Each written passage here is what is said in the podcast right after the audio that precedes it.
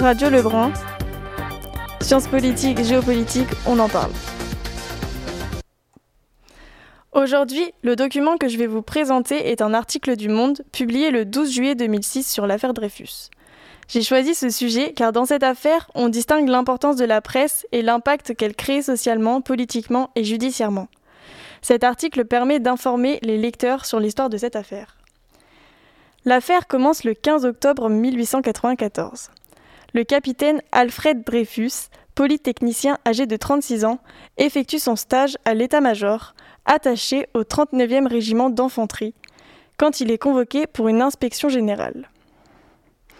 Il est reçu par le commandant Armand Mercier du Paty de Clam, chargé d'enquêter sur l'auteur d'un bordereau fournissant aux Allemands des renseignements sur les tests d'équipement d'artillerie. Après une enquête rapide, pour du Paty et sa hiérarchie, il ne fait aucun doute que ce document émane de l'état-major français.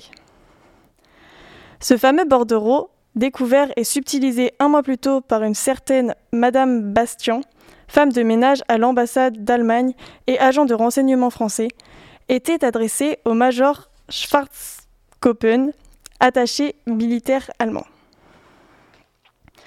Selon l'historien Michel Drouin, Dreyfus, qui ignore tout de l'affaire, est soumis à un examen graphologique quand Dupaty, déjà convaincu de tenir le traître, s'exclame Au nom de la loi, je vous arrête, vous êtes accusé de haute trahison.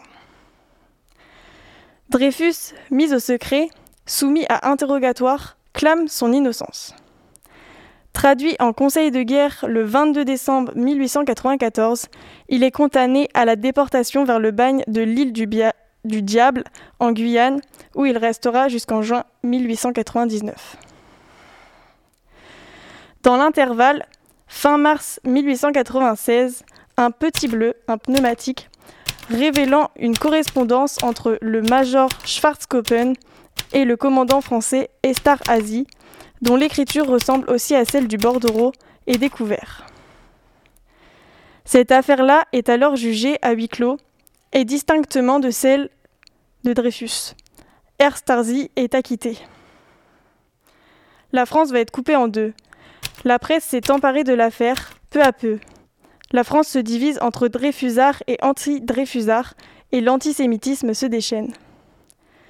Le 13 janvier 1898, l'écrivain Émile Zola publie dans le quotidien L'Aurore une lettre ouverte au président de la République, Félix Faure, intitulée J'accuse dans laquelle il entend rétablir la vérité d'abord sur le procès et sur la condamnation de Dreyfus.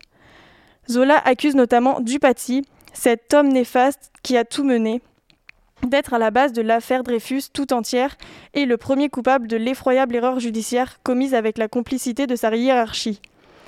Le 3 juin 1899, Dreyfus est renvoyé devant le Conseil de guerre de Rennes et quitte l'île du Diable. En septembre, il est à nouveau déclaré coupable et condamné à 10 ans de détention. Dix jours plus tard, le président Émile Loubet signe sa grâce. Le 12 juillet 1906, la Cour de cassation casse le verdict de 1899. De l'accusation portée contre Dreyfus, rien ne reste debout.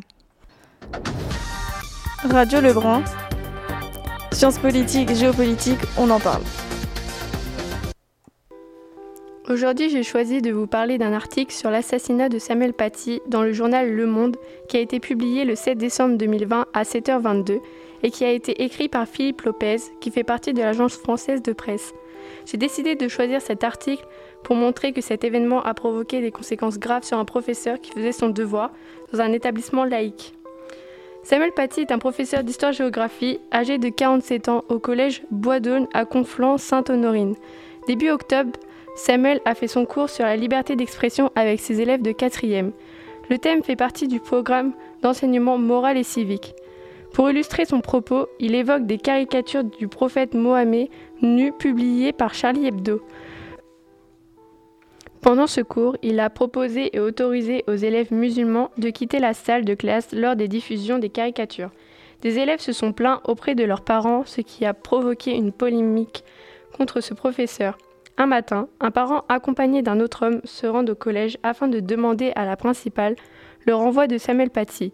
Et le soir même, Ce parent publie une vidéo sur les réseaux sociaux en donnant le nom de l'enseignant et du collège. Puis, dans la foulée, il se rend avec sa fille au commissariat de police afin de porter plainte contre lui pour diffusion d'images pornographiques lors de son cours. Samuel a été interrogé par la police et affirme d'avoir dit à ses élèves musulmans de pouvoir sortir s'ils ne voulaient pas voir ces images. Alors, il a aussi porté plainte contre ce père pour diffamation publique. Vendredi 16 octobre 2020, la veille des vacances de la Toussaint, un jeune homme d'origine tchétchène, âgé de 18 ans, se rend au collège afin de demander à des élèves de leur montrer Samuel Paty. À la fin des cours, Samuel repart du collège à pied pour se rendre à son domicile et il s'est fait agresser par ce terroriste dans la rue du Buisson, Moineau à Erani. Cet homme a décapité Samuel Paty avec une arme blanche. Arrivé sur la place, la police constate qu'il avait des plaies au niveau de la tête, aux membres supérieurs et à l'abdomen. Puis la police a réussi à interpeller le coupable de cet acte terroriste. Le soir même, Emmanuel Macron et Jean Castex arrivent sur place et fait un appel aux Français à faire bloc. Le président de la République déclare un de nos citoyens a été assassiné parce qu'il enseignait, apprenait à ses élèves la liberté d'expression, de croire ou ne pas croire. Notre compatriote a été la victime d'un attentat terroriste islamiste caractérisé. Article sur Le Monde. Radio Lebrun. Sciences politiques, géopolitique, on en parle. Je vais vous parler d'un extrait d'article tiré de France 3 Normandie. Il a été publié le 31 janvier par Sylvie Caillère. Il porte sur un sujet actuel qui peut indirectement nous concerner. Et oui, même si vous êtes actuellement en train de vous détendre en écoutant la radio Lebrun, vous pouvez être concerné par ce sujet indirectement ou directement.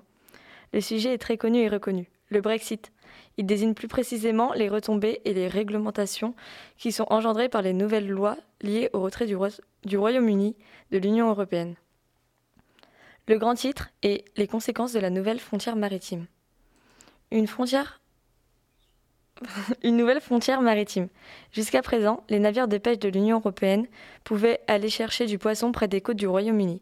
Il fallait seulement respecter la limite des eaux territoriales, 12 000 nautiques, soit 20 km de distance du rivage. Si les Anglais appliquent le projet de la loi Fisheries Bill, les navires de pêche des autres pays ne pourront aller au-delà de la limite de la zone exclusive économique sans l'accord des Anglais. Une, ligne imaginaire sera tracée au milieu de la Manche et de la mer du Nord. A l'inverse, les pêcheurs anglais ne pourront plus faire de capture près des côtes françaises ou des côtes des pays de l'Union européenne. La conséquence qui fait polémique en ce moment, c'est la pêche, car je cite, Si le Brexit dur est appliqué pour la pêche, plusieurs pays seront pénalisés. Les pêcheurs nordistes, normands et bretons auront un secteur plus délimité pour leurs activités. Leur grand problème majeur à tous, c'est qu'ils font 60% de leur chiffre d'affaires dans les eaux anglaises.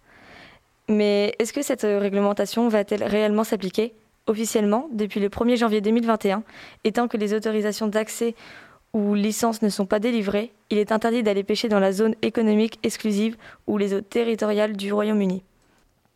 Merci d'avoir écouté Radio Lebrun et à bientôt. Radio Lebrun Sciences politiques, géopolitique, on en parle.